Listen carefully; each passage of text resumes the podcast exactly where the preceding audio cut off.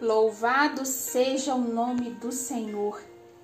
Família bendita, sacerdócio real. Meu nome é Camila Lamara, eu falo de Belo Horizonte, Minas Gerais, diretamente para o Devocional 430. E o nosso estudo de hoje está no livro de Lucas 13, A Tragédia e o Pecado.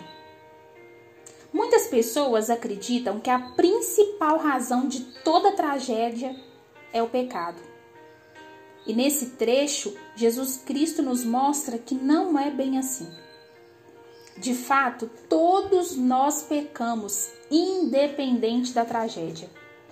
Sendo assim, Jesus quer nos alertar a tomar conta da nossa própria vida. Jesus contou o exemplo de um homem, dono de terra, que esperou três anos para que uma figueira desse fruto, mas ela não deu. Isso fez com que ele decretasse que ela fosse cortada. O servo que cuidava dela pediu um pouco mais de paciência. Foi quando o dono da terra disse: Se der fruto no ano que vem, muito bem. Se não der, corte. Ou seja, o princípio é que, na condição de cristãos, Precisamos ser frutíferos em todo o tempo, pois o Senhor, ele não tolera a infertilidade. Jesus Cristo nos ensina que na vida teremos que fazer escolhas. Sendo assim, ele diz: as escolhas que levam ao reino de Deus são as da porta estreita. Ou seja, é um caminho mais difícil, árduo, doloroso, Contudo, ao final dele, encontraremos descanso eterno em Deus. Em contrapartida, a porta larga, larga oferece opções muito mais fáceis. Porém, ao final dela, o que nos aguarda é choro e ranger de dentes, que são a marca do agonizante sofrimento eterno. O Senhor quer falar com você nesta hora. Será que você tem esperado frutos de uma figueira seca? Será que você tem investido naquilo que não é frutífero? Quando nós possuímos o Espírito Santo de Deus, quando temos, quando estamos conectados direto com o trono, o Senhor nos dá visão espiritual para perceber as coisas que são frutíferas e não. O Senhor quer falar com você nesta hora.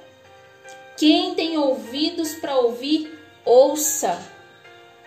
Pai, nós declaramos agora a nossa mente e o nosso coração cativos ao Senhor. E onde houver uma voz escutando esse áudio na autoridade do teu nome, que o Senhor abra a visão espiritual, os ouvidos, para que esta pessoa perceba aonde ela tem investido, se é no reino ou se é no mundo. Não se associe com coisas que não são do Senhor. Não se associe com coisas que não são frutíferas. O Senhor conta com você. Nós conhecemos a árvore através do fruto. Não existe engano para as pessoas que estão no Senhor. Que o Espírito Santo de Deus possa te dar discernimento nessa hora, força e coragem. Eis que o Senhor te diz: seja forte e corajoso. Você tem o poder de escolha e decisão. Que você possa ser um canal de bênção e que você se associe com pessoas que darão frutos. Você foi chamado para ser luz e sal. O Senhor disse que não seriam dias fáceis, mas Ele disse que estaria conosco todos os dias da nossa vida. Se posicione se posicione nesta hora, se posicione no sobrenatural. Você foi chamado para frutificar. Floresça onde o Senhor te plantar.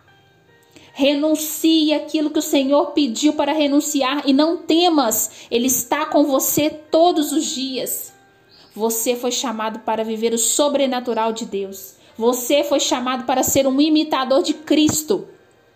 Que você possa levar o reino, que você possa fazer escolhas certas que você possa exalar o perfume do Senhor e que você se posicione para rejeitar aquilo que não vem do alto.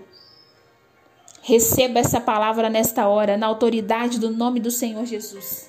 E seja abençoado, você e sua casa, em nome do Senhor.